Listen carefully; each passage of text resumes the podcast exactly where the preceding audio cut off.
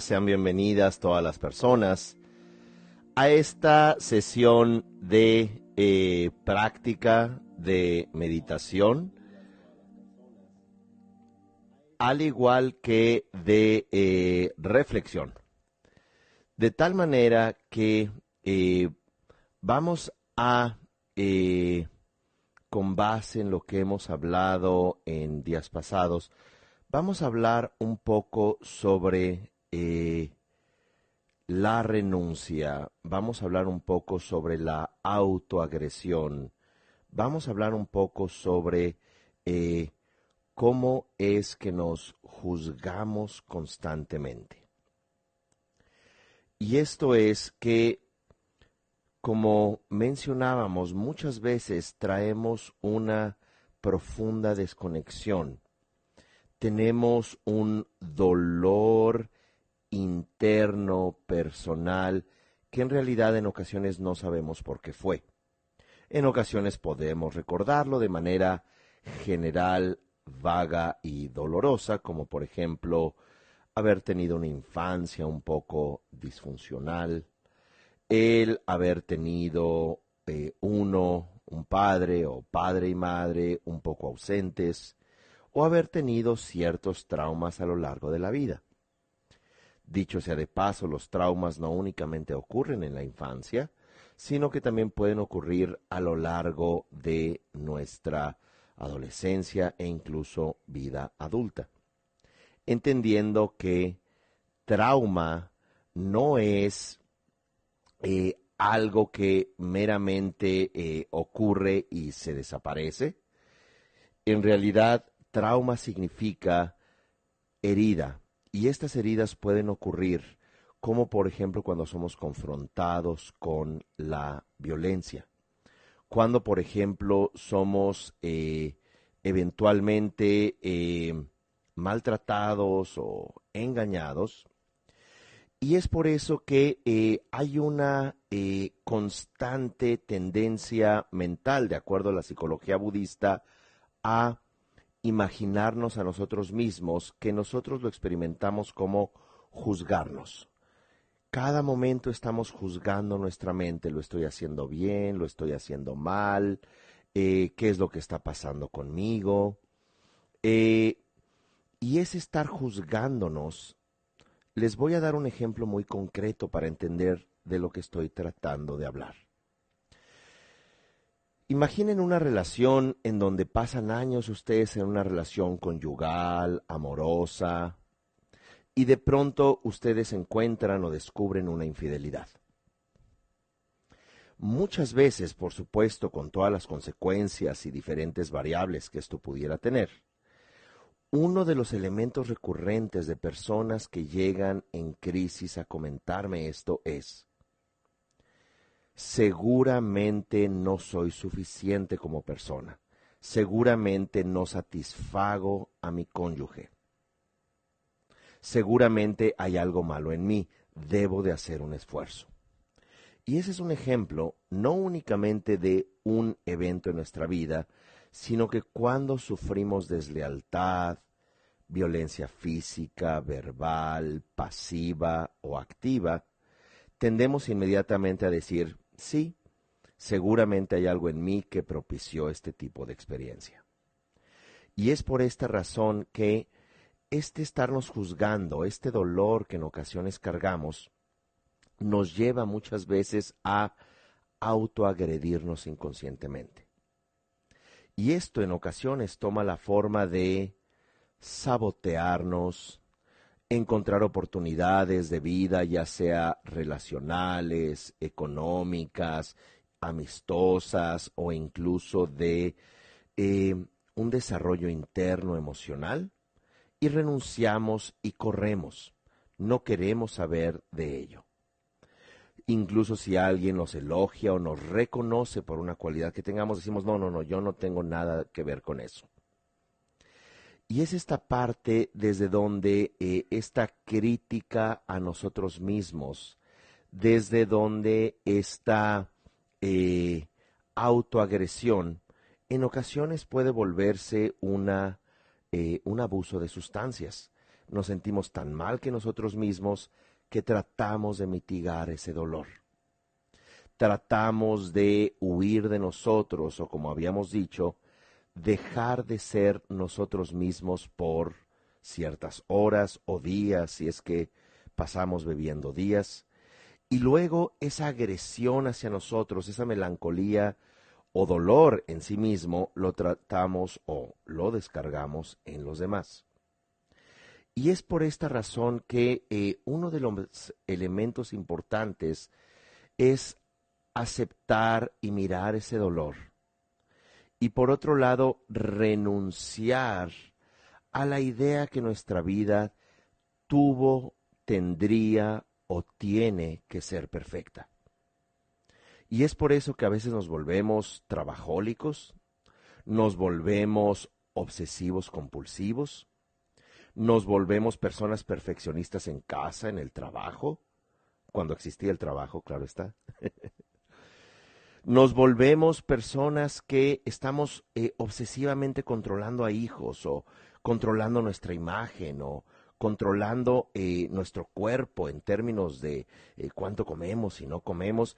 Y estas formas obsesivas, un poco como se plantea el filósofo Jung Chul Han, hoy en día ya olvidamos los paisajes en los que estamos y nuestra realidad se vuelve la selfie.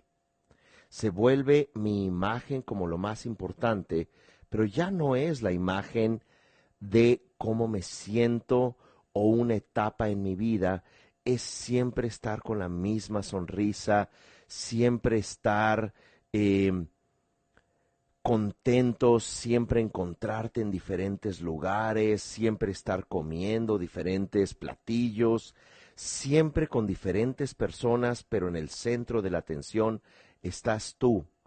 Pero ese estar tú es un avatar, ese estar tú es un personaje completamente desconectado, un personaje que no expresa sentimientos porque solo está allí con su gran sonrisa. Y esta también, como plantea eh, Pema Chudron, es una forma de agresión. Toda esta industria, de, industria, disculpen, del bienestar, esta industria de la felicidad, la industria desde donde hay que sonreír, si te sientes mal, entonces piensa en algo positivo únicamente. O mira a la persona en el ojo derecho o en el ojo izquierdo, siempre sonríe porque desata eso endorfinas. Y no nos hemos preguntado que a veces pudiéramos ser más genuinos, pudiéramos ser personas un poco más auténticas. Y este es un punto eh, fundamental en la psicología budista cuando se dice eh, Chung en tibetano. Chung significa renunciar para conectarte. Renunciar es renunciar a la idea falsa y dictatorial de la perfección. Renunciar al hecho de que tienes que ser perfecta o perfecto eh, sin importar los costos. Renunciar a que vivas frustrada o enojado porque hay un tráfico en las calles o porque siempre hay estrés en el trabajo y siempre va a haber más trabajo que tiempo. Renunciar al hecho que los hijos no van a ser perfectos renunciar al hecho que también tú eres imperfecto y que por eso también posiblemente no has eh, tenido una, un ejemplo perfecto con tus hijos o con tu eh, cónyuge o eh, en tus espacios sociales o laborales.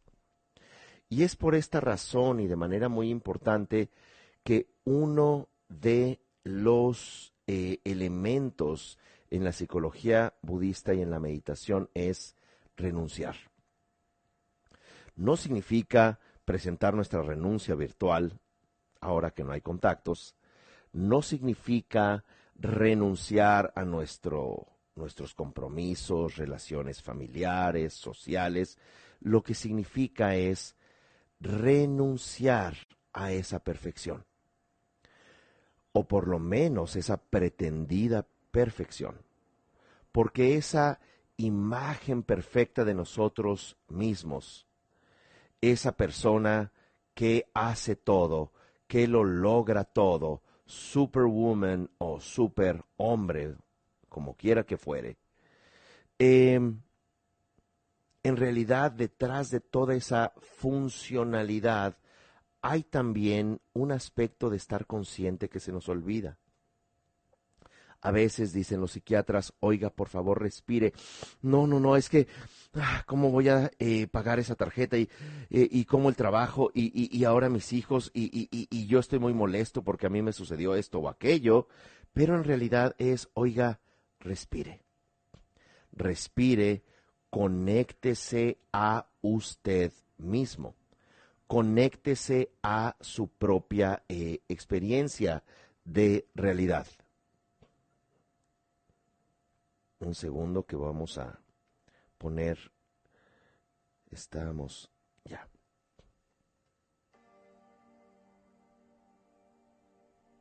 Iba a poner un poco de música para que pudiéramos meditar. Disculpen la interrupción.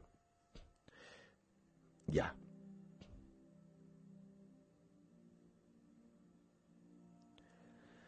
Y que esa constante idea de que todo debe salir bien. En realidad no tiene por qué salir bien. En realidad mucho de nuestro dolor, como hablamos al comienzo, tiene que ver con no tolerar algo que no fue perfecto en nosotros, en nuestra infancia, en nuestros afectos. Posiblemente no tuvimos a la mamá o el papá que hubiéramos deseado Posiblemente hubo dinámicas en nuestra vida y cosas que no entendimos, pero que ese dolor lo tratamos de llevar infructuosamente a la perfección afuera, a ser obsesivamente perfectos, obsesivamente puntuales, obsesivamente pretenciosos, obsesivamente simuladores, obsesivamente eh, vamos a decir, exitosos. Así que cuando comenzamos a mirar nuestra vida, cuando comenzamos a aceptar que nos duelen cosas y que no son perfectas, en ese momento nos conectamos con un sentido de autenticidad. Ser auténtico es aceptar tu propio dolor, es aceptar tus propias limitaciones y tus propios errores. Si no, la industria cosmética nos va a vender absolutamente todo. Si no, eh, la industria de eh, ropa nos va a vender absolutamente todo. Y la de bebidas también nos va a querer que bebamos absolutamente todo. O que compremos estos aparatos de ejercicio y que compremos absolutamente eh, todo lo que nos va a hacer finalmente perfectos. Esa dieta, esa filosofía, esa técnica de yoga, esa tendencia espiritual, budismo o hatha o eh, hinduismo o lo que fuere cuando en realidad lo que en ocasiones necesitamos es dejar de sentir culpa. Así que vamos a comenzar con esta meditación. Y en esta meditación vamos a trabajar con la idea de renuncio, pero también la idea de acepto. Así que vamos primero a sentarnos cómodamente si es que estamos en un cojín de meditación o en una silla, si estamos recostados.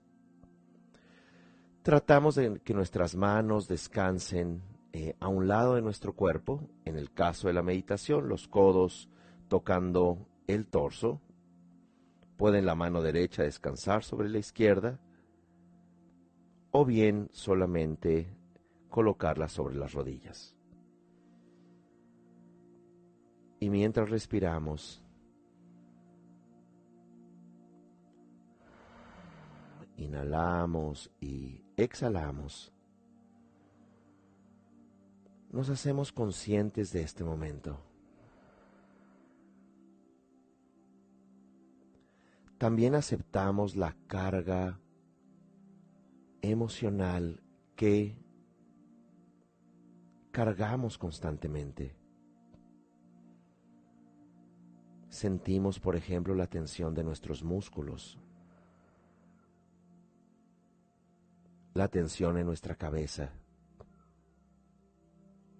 los músculos del cuello tensos.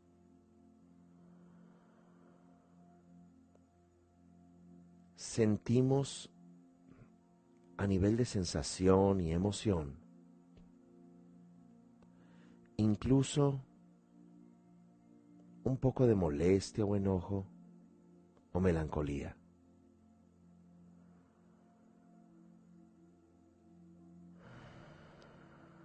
La miramos.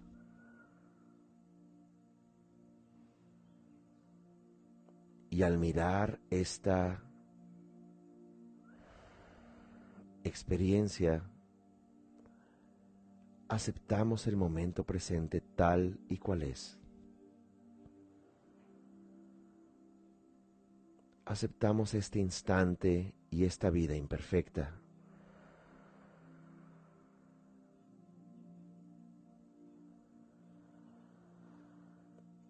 Aceptamos nuestros incontables errores,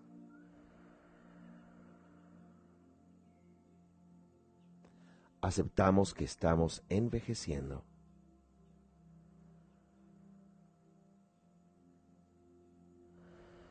Aceptamos que no estamos en control.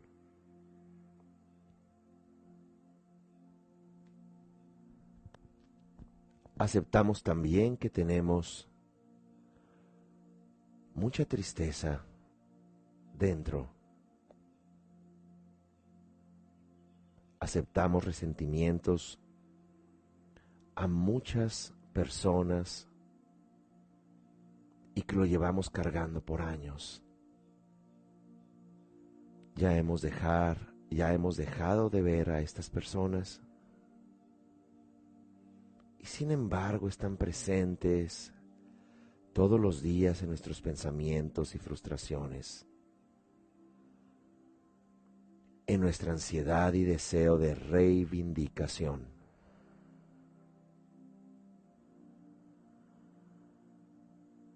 Aceptamos que nuestra vida no va a ser perfecta. Aceptamos que nuestras relaciones no van a ser perfectas.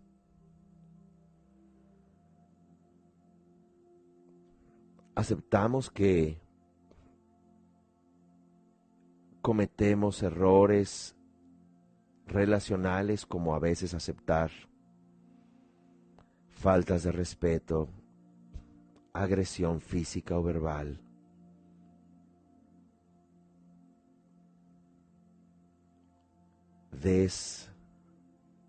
desestimados por otros, deslegitimados, o que lo hemos aceptado antes. Y que ese es parte de nuestro sistema.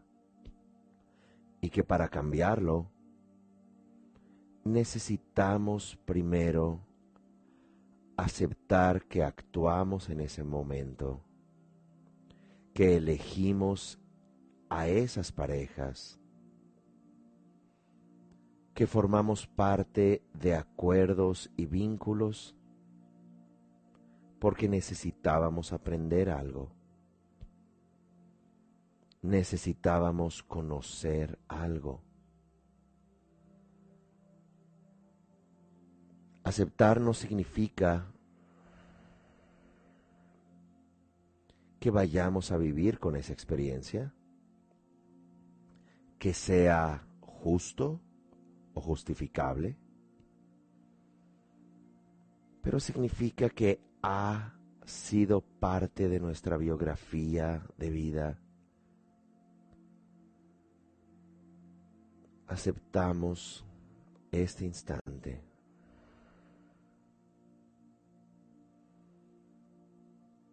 Y ahora entramos en la fase de renunciar a la autoagresión, renunciar a la idea de autoperfección. Renuncio a la idea de estar en control. Renuncio a la idea de ser perfecto.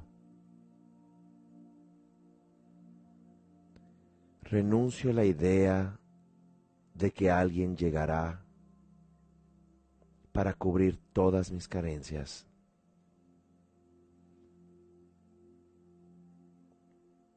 Renuncio a la idea de reivindicación o venganza divina o personal. Renuncio a la idea de siempre estar en lo correcto.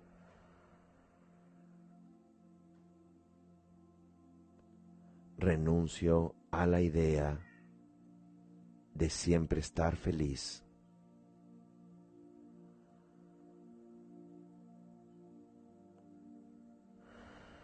Y ahora acepto, abrazo, reconozco la idea de encontrarme en este momento en mi vida. de que voy a fracasar, pero que no seré una persona fracasada, de que podré levantarme de nuevo.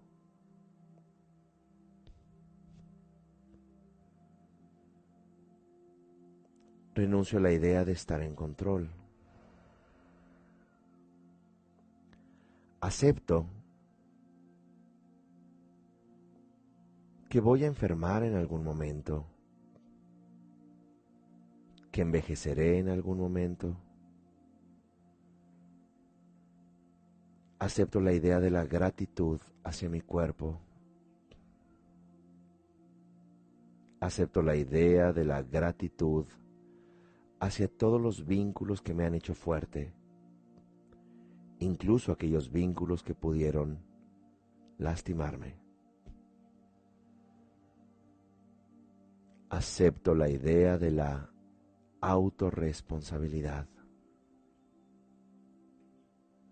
Que yo en este momento tengo la habilidad y la capacidad de valerme por mí mismo. De no quejarme sin poder hacer nada al respecto.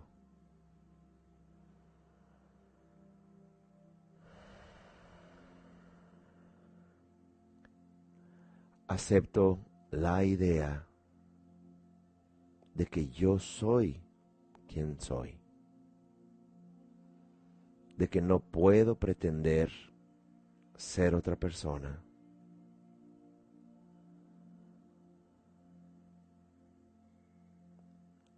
Ahora miramos con el ojo de nuestra mente nuestro cuerpo.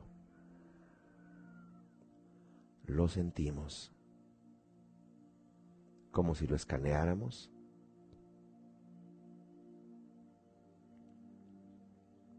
Y al sentirlo, es una forma de arraigarnos y de aceptarnos. Con el ojo en nuestra mente miramos al pasado con gratitud y lo aceptamos. No que haya sido perfecto, no que haya sido justo, pero es quien somos. Y en este momento miramos hacia el frente con el ojo de nuestra mente y vemos nuestro futuro, pero no mirando qué va a ocurrir, sino mirando emocionalmente que ahora nos aceptamos, que ahora estamos contactados, que vamos a dejar de exigir perfección? ¿Qué vamos a dejar de tratar de hacer al mundo lo que quisiéramos que hubiera sido para nosotros en el pasado. Donde podemos aceptar felicidad y triunfos, logros y satisfacciones,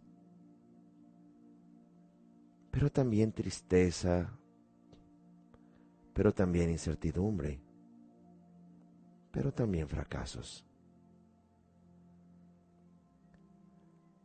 Pero eso es algo que nosotros vamos a recuperar de nosotros. La posibilidad de ser personas completas, íntegras,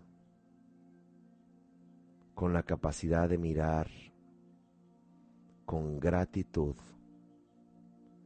la imperfección de la existencia. Y esto nos da una enorme libertad,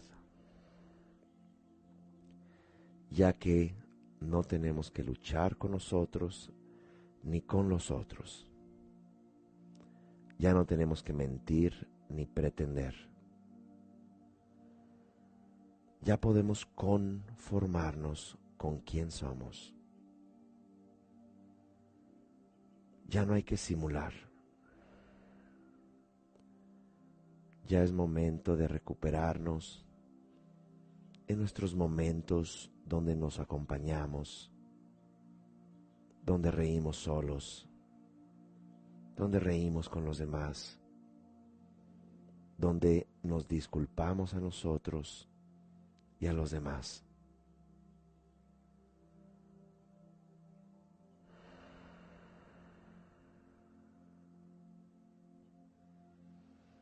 Inhalamos profundamente y vamos cerrando nuestra meditación.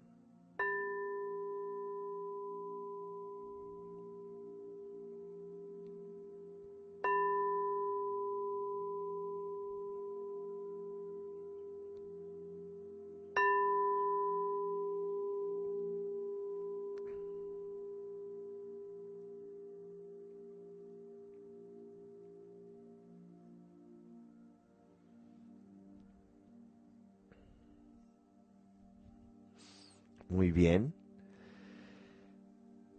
Después de esta eh, reflexión inicial y meditación, eh, hay un elemento muy importante que se relaja más allá de los músculos, de nuestra tensión incluso arterial o cardiovascular. Es un mensaje implícito donde comenzamos a estar presentes dejamos de vivir en ansiedad, dejamos de eh, constantemente tratar de perfeccionar nuestro presente con manías, con obsesionarnos con la limpieza o obsesionarnos con el trabajo o con eh, nuestra imagen en redes sociales o eh, obsesionarnos con que eh, ya tengo 450 gramos de más o de menos. Hay que recordar que detrás de toda esa angustia ficticia viene la angustia de existir. Y por tanto, este tipo de reflexiones y este tipo de meditaciones nos dicen, abraza la incertidumbre, abraza la posibilidad de ser genuino de ser, como en ocasiones menciono, acepta ser una persona patética. Y eso está bien. Hay que aceptar en realidad que nuestro brazo es un poco más largo uno que el otro, o que un pie, o que de pronto nuestra cara no es la ideal y que em, todas nuestras eh, amistades, entre comillas, en redes sociales se ven perfectas también usan el mismo filtro que nosotros, pero se ven más perfectas. Y que de pronto esta vorágine de la perfección, este eh, esconde tu cuerpo, amárralo con una faja o estíralo o eh, no muestres debilidad porque se van a aprovechar de ti.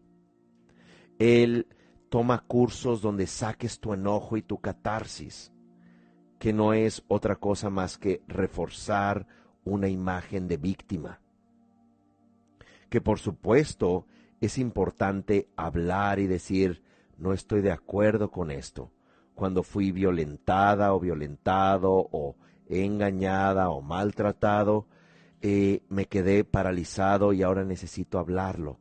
Pero no tiene que ser necesariamente con un bat, ¿verdad? Con un palo golpeando a una almohada, gritando y victimizándonos, porque nos convierte en agresores de la experiencia y de nosotros mismos en el pasado.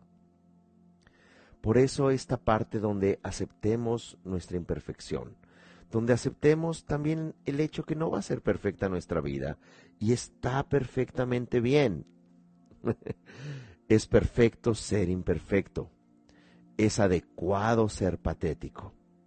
Es también completamente correcto aceptar, como hace constantemente el budismo, aceptar el hecho que nuestros seres queridos van a morir y que nosotros vamos a morir.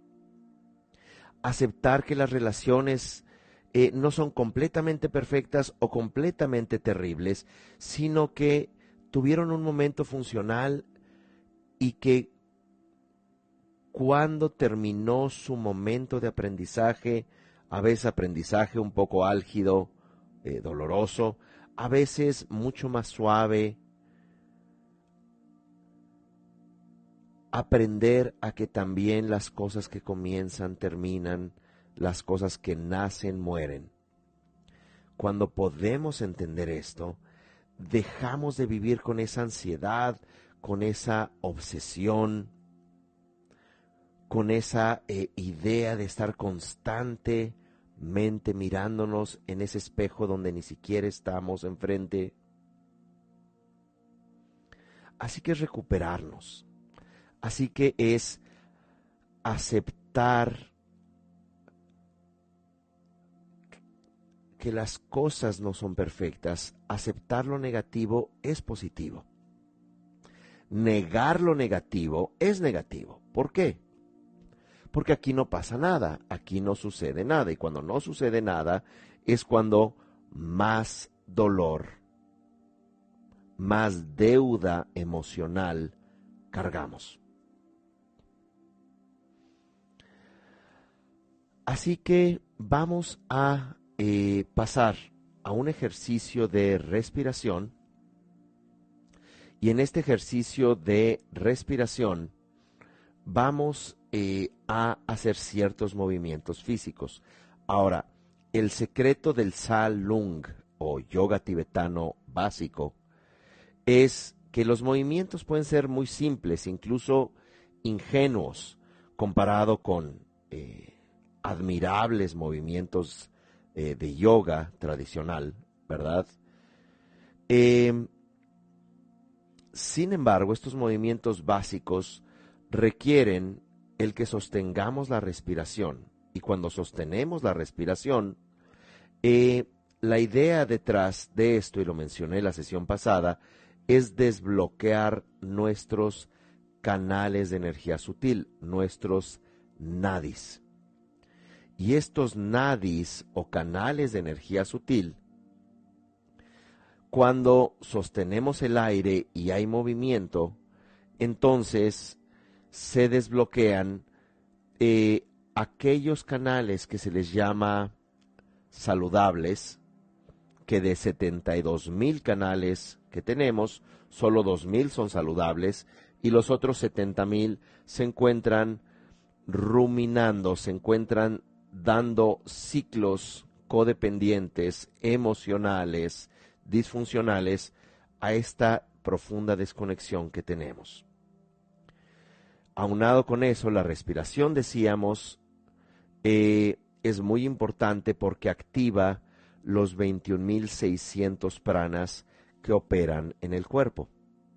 Esta cifra viene de la idea que respiramos, es decir, inhalamos y exhalamos 21.600 veces por día. De tal suerte que si en un organismo adulto, eh, sin que haga ejercicio o esté alterado, respiraríamos 15 ciclos por minuto, 900 ciclos por hora y 21.600 ciclos cada 24 horas. La idea de el tantra tibetano es que también tenemos funcionando 21.600 pranas eh, que se subcategorizan en 10. Ahora no voy a entrar en detalles. Pero estos vientos de energía sutil, de acuerdo al Tantra de Jevakra, 21.000 de estos movimientos de energía psicológica son disfuncionales y 600 son funcionales, aquello que se llama pranas completamente puros. Dicho todo esto, vamos a eh, hacer estos ejercicios y como preámbulo vamos a tomar la punta del dedo pulgar, colocarlo en la base del dedo anular, cerramos nuestro puño y lo primero que vamos a hacer es eh, respiraciones enérgicas. Estas respiraciones enérgicas tienen como base el que al tomar aire inflamos el vientre y al soltarlo lo contraemos. Expander, contraer. Expander, contraer. Tomar aire, expander. Sacar aire, contraer. Así que con este gesto vamos a tomar aire y sacar aire, primero en un ritmo regular, en un ritmo constante, y cuando haga una señal, cuando aplauda, vamos a acelerar este ritmo, este movimiento constante, eh, y es una forma de sacar también toda esa tensión inconsciente a nivel de energía en el cuerpo. Así que comenzamos. Este ejercicio inicial eh, no dura mucho tiempo. Así que iniciamos.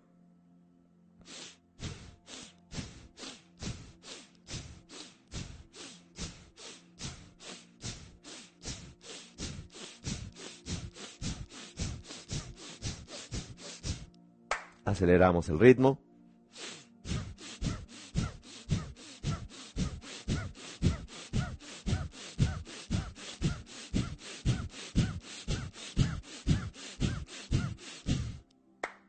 Concluimos. Respiramos profundamente y soltamos.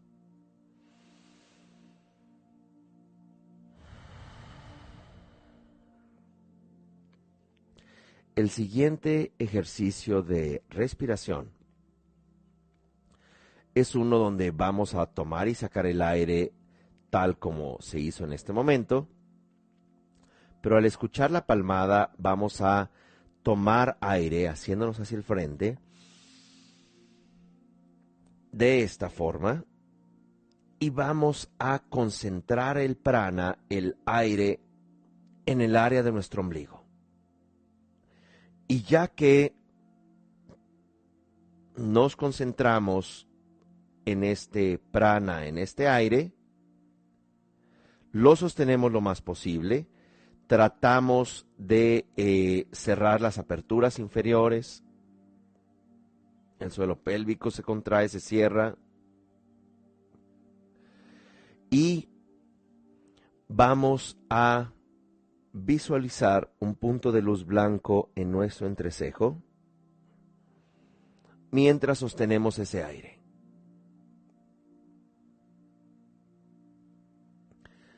Lo más posible y cuando ya necesitemos exhalar, sacar el aire, relajamos el cuerpo y sacamos el aire siempre por la nariz.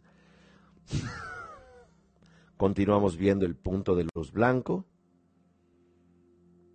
y nos enfocamos en ese punto de luz blanco que eventualmente se expande por todo nuestro cuerpo, esta luz, repitiendo la vibración de la sílaba OM. Voy a ir guiando este ejercicio. Vamos a repetir tres veces estas respiraciones. Primero el punto rojo, perdón, el punto blanco en el entrecejo, luego un punto rojo en nuestra garganta y un punto azul en el centro de nuestro pecho. Así que comenzamos.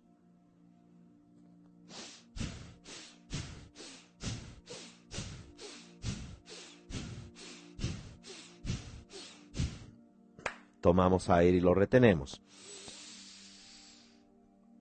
Un punto de luz blanco en nuestro entrecejo mientras sostenemos el aire lo más posible.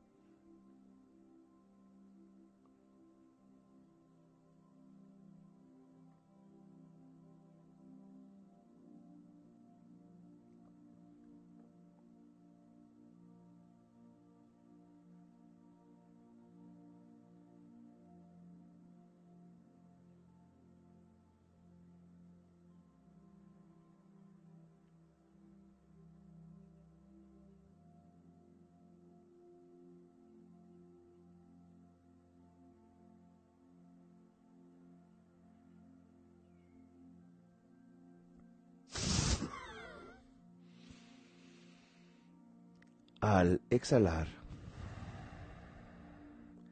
respiramos ya normalmente y el punto de luz blanco en el entrecejo brilla de manera aún más intensa.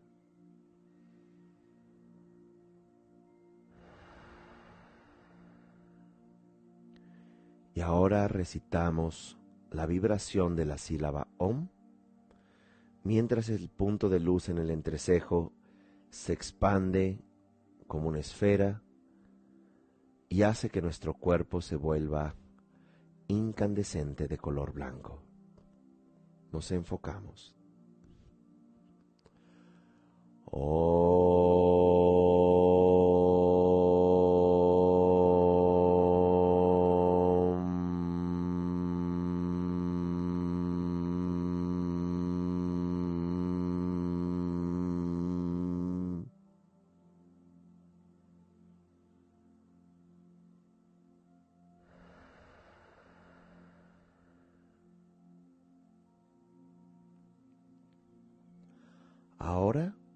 más, nos enfocamos en nuestras respiraciones.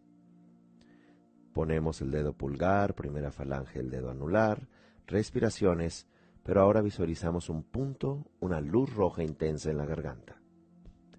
Comenzamos.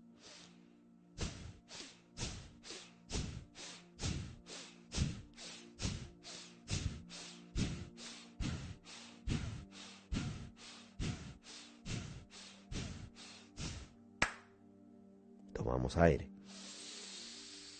Y lo sostenemos con la luz roja en nuestro entrecejo.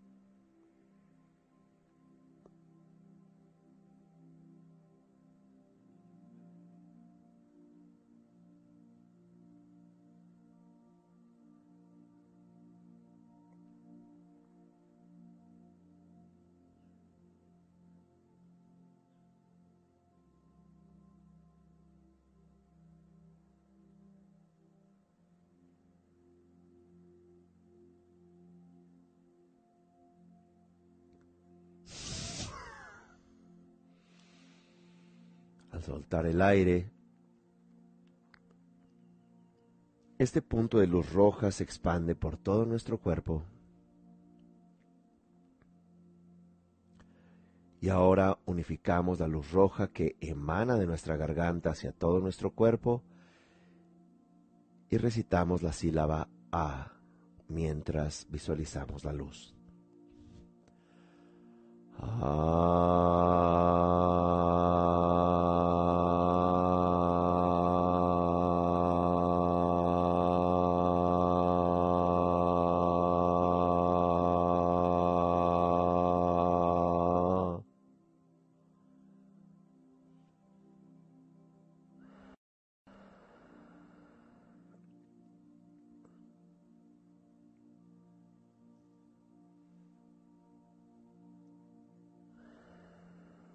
Descansamos en esta luz.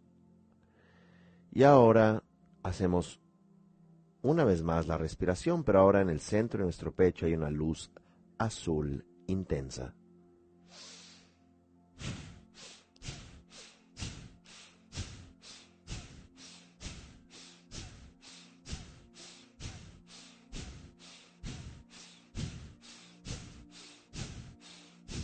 Tomamos aire y lo retenemos.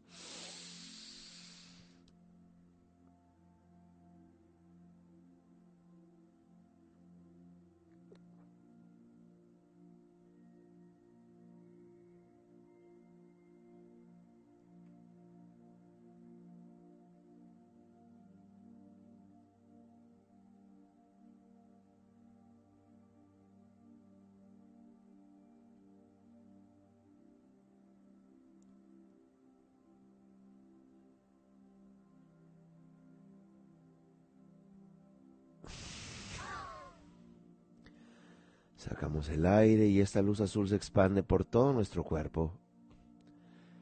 Y unificamos esta luz azul con la sílaba Hung.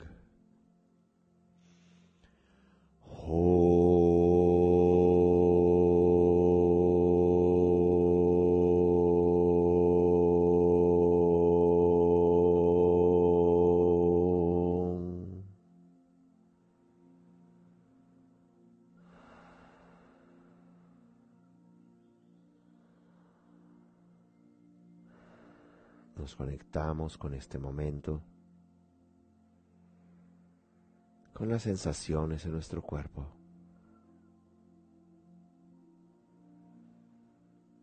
en nuestra mente.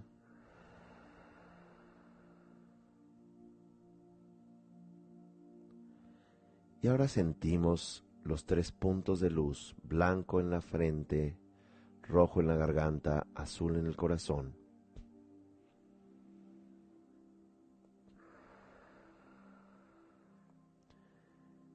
E imaginamos que irradian por todo nuestro cuerpo.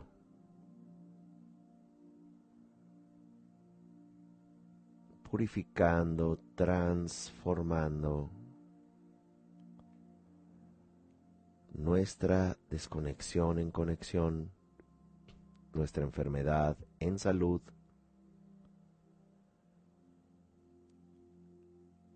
nuestra melancolía o ansiedad en comprensión. Esta luz multicolor, ahora blanca, roja y azul en todo nuestro cuerpo. La mantenemos mientras hacemos nuestros ejercicios de movimiento. Entonces Imaginamos que estas tres luces siguen en nuestro cuerpo. Y ahora vamos a tomar aire. Y en cuanto tomemos aire, vamos a hacer primero que nada movimientos de hombro. Podemos comenzar con el derecho o el izquierdo, el que ustedes gusten, pero con el mismo gesto baja. Y vamos hacia adelante hacer siete movimientos, mejor dicho, el hombro hacia adelante, pero lo recorremos hacia atrás, de esta manera.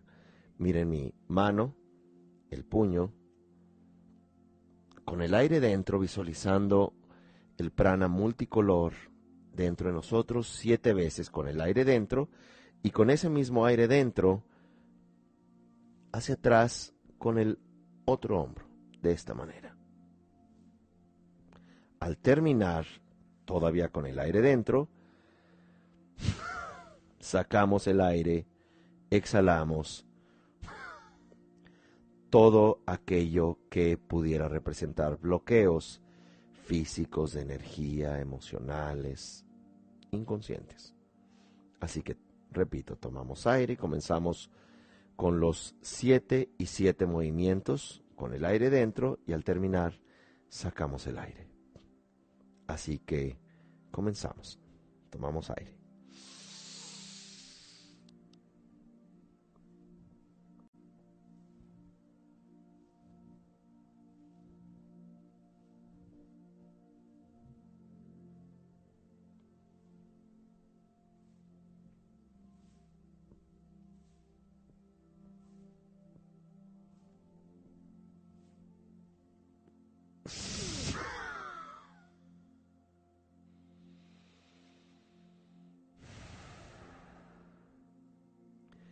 El siguiente movimiento, también tomamos aire. Y aquí lo que vamos a hacer es, recuerden, el puño Bakra, como se le llama. Y con el aire dentro vamos a colocar nuestro brazo derecho sobre el hombro izquierdo.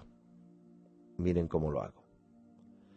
Y el, la base, las falanges y el dedo pulgar, aunque sea la parte, digamos, trasera o de reverso, va a recorrer todo nuestro brazo, codo, y ya al llegar al, eh, a encontrarse las manos, miren cómo se encuentran la misma región de las manos, ¿verdad? Uno, dos, tres. Así siete veces con el aire dentro. Es como si estuviéramos un poco, eh, vamos a decir, sacando algo o lavando algo. Es uno, dos, tres, cuatro, cinco. De esta manera, con el aire dentro, y luego cambiamos de brazo. Pueden empezar con el izquierdo o el derecho y de la misma manera. Uno, dos, siete veces. Es en velocidad normal. Imaginando que estamos sacando bloqueos muy importantes. Este es un ejercicio eh, bastante simple, pero al mismo tiempo muy eh, sanador. Así que vamos a comenzar. Recuerden, puño barra, tomamos aire, comenzamos, si gustan, eh, con eh, el brazo derecho desplazándose sobre el izquierdo y luego el izquierdo sobre el derecho, pero no importa con cuál inicien. Así que tomamos aire.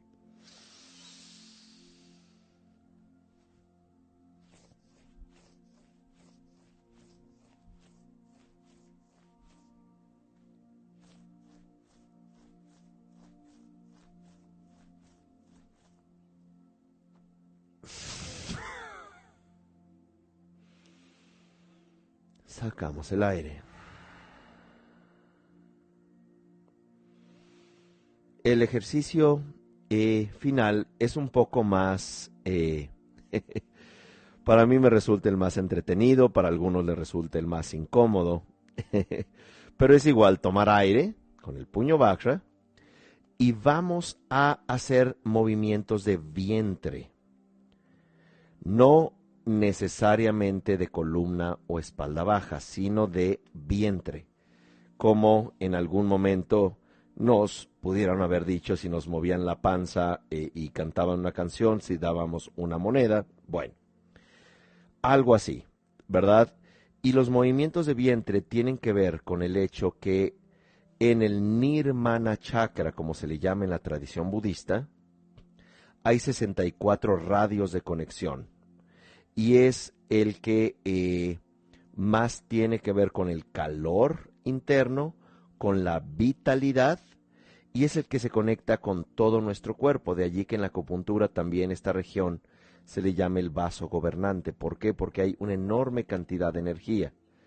Aunado con el hecho que hemos eh, mencionado en otras ocasiones, que en el área del estómago, en el mesenterio, se encuentran una enorme cantidad de neuronas que nos sirven para labores intuitivas y emocionales, pero cuando estamos bloqueados o desconectados, eh, esto puede ser como un gran contenedor de tensión y de enfermedades.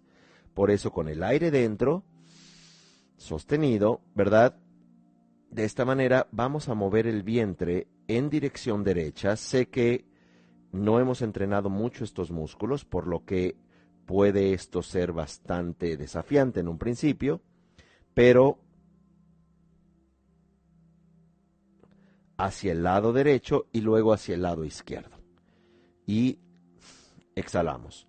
No olviden, mientras hacen el ejercicio, luz blanca en el área de la cabeza, luz roja en el área de la garganta, luz azul en el área del pecho, ¿verdad?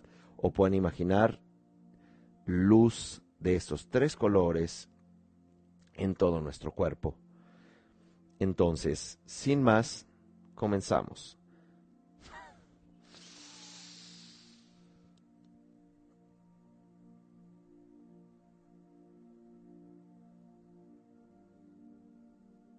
Siete veces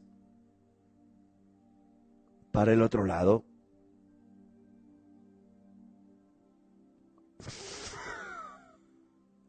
Sacamos el aire. Siete giros a la derecha, siete hacia la izquierda. Ahora vamos a hacer siete giros, el vientre hacia adelante y siete giros hacia atrás. Con el aire retenido es como quitar mucha energía atorada, mucha tensión, eh, llamaríamos eh, trauma o desconexión o bioshock celular. Sale, ¿verdad? Entonces vamos a comenzar. Eh, bueno, ya hicimos hacia la derecha y hacia la izquierda siete veces, ahora hacia adelante y hacia atrás. Sé que no es fácil, pero uno lo va aprendiendo poco a poco. Así que comenzamos.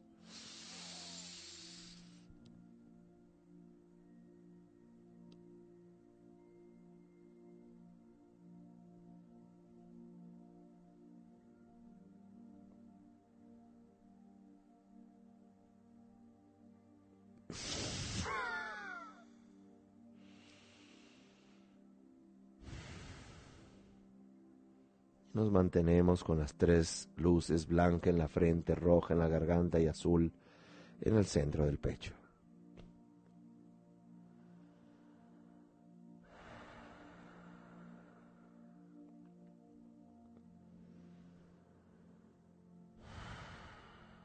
Muy bien.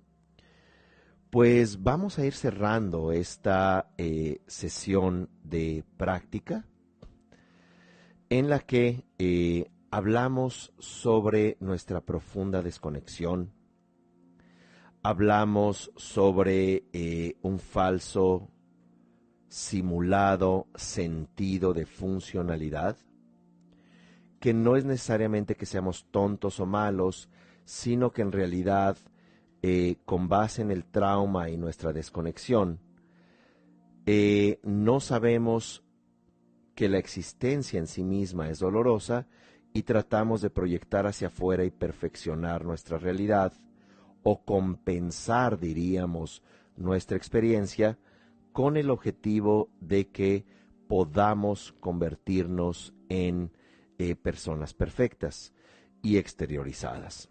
Todo esto con altos costos porque no vamos a encontrar la relación perfecta ni el vestido perfecto que eh, o, traje perfecto, o empleo perfecto, o familia perfecta, o situación ideal. ¿Por qué? Porque la vida es naturalmente transitoria, impermanente, es naturalmente eh, imperfecta o diríamos en términos hegelianos eh, contradictoria. La realidad lleva implícitamente una contradicción que cuando no cambia un aspecto, cambia el otro, pero el aspecto del sujeto observador y el objeto observado siempre están en contradicción. Hicimos ejercicios de práctica, de respiración y trabajamos con la renuncia. Gracias, ojalá nos busquen en redes sociales, en YouTube de Centro Himalaya, estará pronto este video y muchos otros materiales. Que estén muy bien y muchas gracias. Muchas gracias. Muchas gracias. Muchas gracias. Muchas gracias. Muchas gracias.